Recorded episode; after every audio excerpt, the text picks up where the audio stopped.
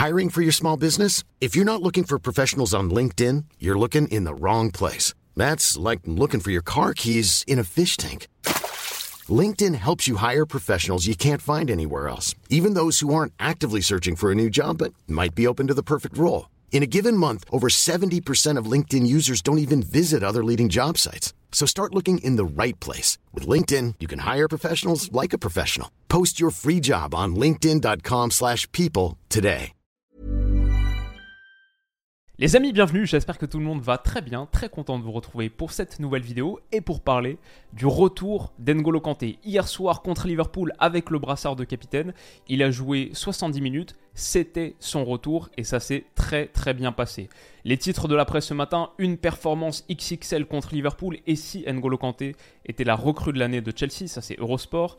Jamie Carragher, qui à la fin du match a dit que les joueurs de Liverpool avaient peut-être été surpris, étonnés, voire choqués par le niveau d'N'Golo Kanté, qu'ils avaient oublié à quel point il était un bon joueur, un joueur influent. Son bilan statistique de la soirée, ce serait apparemment 100% de tac réussi et 100% de dribble réussi, 92% de passes réussies, ça c'est une stat qui sert absolument à rien, mais 8 récupérations et 5 duels remportés au sol sur 6.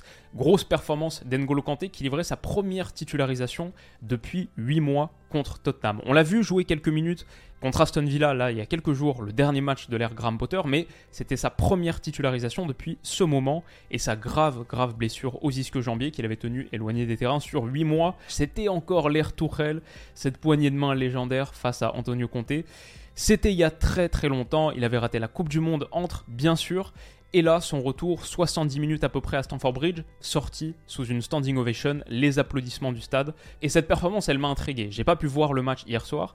Bon, peut-être j'ai pas raté grand chose, 0-0. Mais en revanche, la performance d'Engolo Kanté, elle m'a donné envie d'aller euh, tout de suite ce matin sur ma plateforme de visionnage. Je me suis fait tout son match et j'ai envie de vous en proposer une analyse, l'analyse de sa performance et ensuite ce que cette performance signifie pour Chelsea, pour lui, pour l'équipe de France aussi potentiellement. Voilà, il y a pas mal de choses dont on peut discuter, donc installez-vous confortablement et on est parti. Alors d'abord, la base sur laquelle on peut partir, c'est quand même son positionnement. Il était milieu relayeur droit dans un 3-5-2. Enzo Fernandez, la pointe basse, on le voit ici, numéro 5. Matteo Kovacic, l'autre pointe haute, le milieu relayeur gauche, par rapport à Kanté qui était le milieu relayeur droit. C'était dans un 3-5-2 où on avait Wesley Fofana, Khalidou Koulibaly et Marco Corella, les trois centraux. Rhys James qu'on voit ici, le piston droit. Ben Chilwell qui n'est pas dans le cadre, le piston gauche. Et un duo en pointe assez original, Joao Félix, Kai Havertz. Mais donc ça, c'était la position d'Engolo Kanté sur le papier. Dans les faits, évidemment, il est ce joueur très très mobile, maraudeur, qui couvre à peu près toutes les zones. Il est cette pieuvre de l'entrejeu, pas forcément grâce à des jambes tentaculaires, mais simplement avec tout le terrain qu'il court. Ça a encore été le cas hier soir. Peut-être la première action qu'on peut signaler, c'est ici. C'est sa deuxième touche de balle. Tout de suite, il montre qu'il a les jambes et qu'il a rien perdu de son intelligence de jeu. Je m'explique. Là, il est dans une situation qui pour moi est très complexe, coincé un peu entre quatre joueurs de Liverpool et plus vraiment de solution de passe évidente parce que Rhys James, qui lui a transmis le ballon, est venu intérieur, donc propose plus rien sur le côté face à N'Golo Kanté. Du coup, la solution qu'il va choisir, c'est pour moi celle qui offre le plus de récompenses et finalement en limitant les risques encourus. Pourquoi? Parce qu'a priori, en se déplaçant comme ça sur le côté et en menant à bien une accélération, une percussion, eh ben, tu limites le risque de perdre la balle dans une zone dangereuse. Il sort de l'intérieur du jeu, où par exemple une passe latérale qui serait interceptée, ce serait tout de suite une transition offensive très très dangereuse pour Liverpool. Donc il sort de cette zone, quitte à la perdre, mieux vaut la perdre long de ligne de touche. Tous les entraîneurs diront ça, si tu dois perdre le ballon quelque part, il vaut mieux que ce soit le long de la ligne de touche sur le côté que dans l'axe. Mieux vaut que ce soit sur le côté et mieux vaut que ce soit beaucoup plus haut sur le terrain. Pour moi, c'est pour ça qu'il fait ce choix. Et en plus, il a les jambes pour le mener à bien, il a la qualité technique pour le mener à bien et obtenir une faute haute. Pour moi, là, on a vu tout ce qui fait d'Engolo Kanté un très très grand joueur, la prise de décision et ensuite, grâce à ses capacités athlétiques et techniques, la propension à aller chercher quelque chose, à aller tirer quelque chose de cette décision. Une autre situation, 10 minutes plus tard, moi j'aime beaucoup cette action parce qu'elle montre énormément du volume et du registre d'Engolo Kanté, c'est sa capacité notamment à faire les appels dans la profondeur. Ici on voit, on parlait d'un milieu à 3 tout à l'heure dans le 3-5-2, Enzo Fernandez la pointe basse, bon il est quasiment au même niveau que Matteo Kovacic qui va transmettre un ballon long, Mais où est N'Golo Kanté, le troisième milieu, le troisième membre de cet entrejeu? Bah Ici, beaucoup plus haut, capable de solliciter des ballons dans la profondeur, de faire ses courses. On sait qu'il adore faire ses courses dans le dos de la ligne adverse pour étirer le bloc, pour menacer et potentiellement pour aller chercher un ballon intéressant parce qu'il a cette capacité de déplacement pour. Alors, en l'occurrence, il va pas gagner le ballon, c'est quand même Ibrahima Konaté en face, mais derrière, parce qu'il ne relâche pas ses efforts, parce qu'il poursuit sa course et parce que son anticipation aussi, sa lecture de ce que veut faire Joe Gomez est très bonne, et bah il va aller gratter une touche haute. Finalement, statistiquement, le bilan de cette action, c'est une passe ratée, une passe ratée de Matteo Kovacic, et rien d'autre entre guillemets. Mais sur le terrain, et là aussi on voit la limite des stats, sur le terrain, bah, c'est une position de Chelsea qui a progressé de 30 mètres, c'est tout un bloc qui peut grimper, c'est une touche haute gagnée, potentiellement un centre dans la foulée ou de la contre-pression. En tout cas, Chelsea a clairement progressé grâce à la mobilité, grâce à la disponibilité et à la vision d'Engolo Kanté. Alors ensuite en 70 minutes, c'est un échantillon un peu restreint, mais on a vu pas mal de choses d'Engolo Kanté, tous ces ballons gagnés Bien sûr, ça on n'est pas surpris. Il est ce maraudeur, ce gars qui adore défendre en avançant. Il est donc capable de défendre haut avec du pressing, on le savait, mais il a aussi montré toute sa science défensive sur la couverture, dans des zones plus basses, comme ici ce tac sur Fabinho Salvateur. Kanté, cette impression qui domine tout le temps, c'est qu'il est de partout. Il donne aussi beaucoup de verticalité à Chelsea, que ce soit sans ballon avec sa pression, mais bien sûr avec, il veut toujours aller vers l'avant. Il a systématiquement ce désir d'aller vers l'avant, de se porter vers l'avant et de faire mal en prenant des risques dans sa conduite de balle, mais parce que techniquement il est sûr, ça fonctionne. Et puis cette qualité technique, elle est toujours complétée d'un abattage constant. On voit rarement des actions où Kanté abandonne, et typiquement grâce à son envie de résister ici et de toujours rester dans le duel, et bah du coup il donne un excellent, excellent ballon de but qui aurait pu être conclu. Il aurait pu finir ce match avec deux passes décisives. Celle donc qu'il donne pour Matteo Kovacic. Ici malheureusement Kova ne termine pas l'action. Et puis surtout, trois minutes plus tard, un ballon parfait donné à Avert qui marque effectivement, mais en ayant retouché le ballon de la main. Donc ce sera annulé et le match terminera à 0-0. Techniquement, je trouve qu'En'Golo Kanté dans ce match, il a été très juste, très sûr. Il y a eu quelques pertes de balles, mais dans l'ensemble, sa volonté d'être un joueur progressif, porté vers l'avant, c'est peut-être ce qui manque à Chelsea pour avoir plus de verticalité, faire plus de différence, et il a généré tout un tas de situations intéressantes, voire d'occasions majeures. Et puis comme je l'ai dit, 70 minutes, c'est un échantillon très restreint, mais sur ces 70 minutes, j'ai vu aussi une belle complémentarité et une belle complicité naître avec Enzo Fernandez. Visiblement, les deux se comprennent bien, et ça, je crois que c'est quelque chose de très important pour Chelsea. Si en plus de revenir à un bon niveau, N'Golo Kanté peut continuer à tirer vers le haut Enzo Fernandez et magnifier, augmenter les performances d'un gars qui a été acheté 120 millions d'euros et qui a amené à devenir un des joueurs majeurs de Chelsea sur les prochaines années, forcément, forcément, c'est un excellent point. Donc voilà, ça c'était la performance décryptée, on va dire, les éléments saillants, ceux qui m'ont le plus interpellé.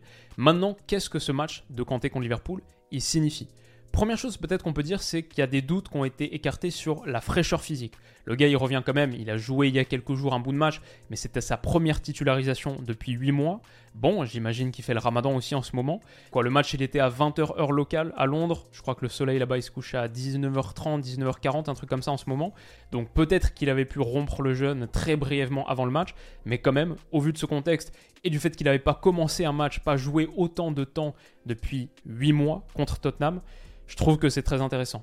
Je vais dire aussi à N'Golo Kanté, il y a quelque chose qui est fort, c'est la constance de ses performances. Bien sûr, il y a eu des pics à certains moments et des creux, mais dans l'ensemble, je trouve que c'est un gars qui te garantit toujours un certain niveau, minimum un 7 sur 10, et techniquement, là aussi, il a été très très sûr. Il était très bon contre Tottenham avant sa blessure, sa dernière titularisation, il a été excellent dès son retour. Un joueur qui, quand il est là, il est vraiment là, il n'a pas besoin de 4-5 matchs pour relancer le moteur c'est précieux. Et cette dimension court terme, pour moi, elle est clé parce que Chelsea a de grosses échéances qui arrivent. Évidemment, ce quart de finale de Ligue des Champions contre le Real Madrid, qui est devenu vital. Chelsea est 11e en Première Ligue. S'ils veulent accrocher la Ligue des Champions l'année prochaine, ça passe par un succès cette saison.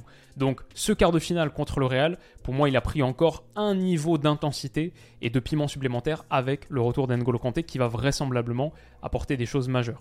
Ça, c'est un truc. Ensuite, je vais dire à long terme, il y a quelque chose d'intéressant pour Chelsea l'association avec Enzo Fernandez. On en a vu des prémices, mais pour reconstruire cette base de l'entrejeu sur laquelle Chelsea s'est historiquement tant appuyé pour bâtir ses succès, Enzo Fernandez et N'Golo Kanté qui reviendraient à un bon niveau, que ce soit dans une paire à deux ou à 3 avec Matteo Kovacic. Il commence à y avoir de plus en plus d'options pour Chelsea dans l'entrejeu. Ensuite, Conor Gallagher, Ruben Loftus-Cheek, Karnet Chukwuemeka, ça on verra ce qui sera décidé cette intersaison. Je pense pas que les trois resteront, surtout qu'il y a aussi le retour de prêt d'André Santos, qui a été recruté cet été et reprêté tout de suite dans la foulée, il me semble, à Vasco, et qui, je crois, de ce que je lis, de ce que j'entends, est en train de très bien performer dans le championnat brésilien, 18-19 ans. Finalement, Kanté, c'était le gars sur lequel tu ne comptais plus. S'il peut revenir à ce niveau, Chelsea a un entrejeu très très dense et potentiellement aussi très compatible avec un gars, Julian Nagelsmann. Pour moi, Kanté, c'est un joueur parfait pour Nagelsmann quand on pense à les succès qu'il a connus avec Leimer par exemple à Leipzig, un gars sur la mobilité, sur la pression, la harne, l'agressivité et la qualité technique, la verticalité. Je pense que Kanté, si Nagelsmann devient effectivement l'entraîneur de Chelsea d'ici quelques jours, semaines, Kanté, ça peut très très bien matcher avec lui. Donc ça aussi, c'est quelque chose qui m'intéresse, là sur le moyen terme, disons. Et puis enfin, bien sûr, je veux dire que ça peut être une bonne nouvelle pour l'équipe de France, potentiellement. Il faut que ça tienne, il faut que le corps tienne. Mais quand on voit cet entrejeu des Bleus qui a été remanié récemment et plutôt avec succès, le replacement de Griezmann, Chouameni, même Kamavinga qui a été très bon contre l'Irlande, Rabiot, l'équipe de France a des possibilités. Pour autant, je pense pas que Deschamps se priverait d'un retour de Kanté à son top niveau, pas loin de son prime. Au moins sur la profondeur, il serait capable d'apporter énormément de choses. En plus, on sait à quel point il est un joueur d'équipe, euh, ne rechignerait pas à être potentiellement sur le banc, à faire des entrées, voire un peu plus, s'il est encore à ce top top niveau. Donc euh, ouais, bien sûr pour nos bleus, c'est un motif de satisfaction. Faut juste qu'il évite de blesser Ibuku Nate, s'il te plaît. Mais sinon, c'est très bien. C'est une bonne nouvelle. Ça peut être une excellente nouvelle, bien sûr. Si on emploie le conditionnel, c'est parce qu'il y a aussi des points d'interrogation. Le premier, est-ce que ça va tenir? Est-ce que le corps va tenir? Ça fait longtemps qu'on l'a pas vu faire une saison pleine. La lueur d'espoir peut-être, c'est que cette fois il a été opéré. C'est pour ça qu'il a été écarté des terrains aussi longtemps quand même, 7-8 mois. Il y a eu opération. Peut-être qu'il peut repartir sur un nouveau cycle de fraîcheur, mais il a quand même 32 ans forcément, sa débauche d'énergie constante, son agressivité, sa verticalité, c'est des choses qui sont très exigeantes physiquement. Donc euh, bon, ça c'est le gros point d'interrogation. On l'a vu faire un très bon match, revenir à top niveau sur un excellent match. Est-ce que ça va durer? Et la deuxième question, où est-ce que ça durerait potentiellement? Parce que son contrat expire à Chelsea cet été. 30 juin 2023, la fin de l'aventure N'Golo Kanté à Chelsea, peut-être? Alors de ce que je lis, il y a de grosses rumeurs de prolongation, une prolongation qui serait en bonne voie, mais ça c'était il y a 4-6 semaines maintenant. Donc ça commence un peu à dater, faut pas que ça s'éternise, parce que sinon j'ai quand même quelques idées de clubs qui seraient intéressés à la perspective de renforcer leur entrejeu à Bakou cet été. Voilà, le retour d'Engolo Kanté, c'est quelque chose dont j'avais envie de faire une vidéo parce que pour moi, Kanté à son prime, c'est un des joueurs les plus intéressants qui existent sur un terrain de football. Biphase, très agressif, grosse qualité de verticalité et de percussion qu'on sous-estime parfois quand on se met dans la tête qu'il est avant tout un milieu défensif de récupération. Kanté, pour moi, c'est un milieu euh, dribbleur et percuteur, au moins autant que sa qualité euh, d'absorption, de récupération pour aller gratter des ballons. Donc euh, je suis très content de le voir, j'espère que ça va durer et j'espère que cette vidéo rapide vous aura plu. Si c'est le cas, n'hésitez pas à me le dire en commentaire, ça fait toujours plaisir de recevoir votre soutien. Vous pouvez mettre un petit pouce bleu aussi pour booster le référencement de cette vidéo et vous abonner pour pas rater tout ce qui arrive, notamment ce soir, l'analyse du Classico. Demain, on parlera Coupe de France et plein plein de vidéos prévues sur les prochains jours. Les amis, prenez soin de vous, passez une excellente journée et on se dit à ce soir. Bisous.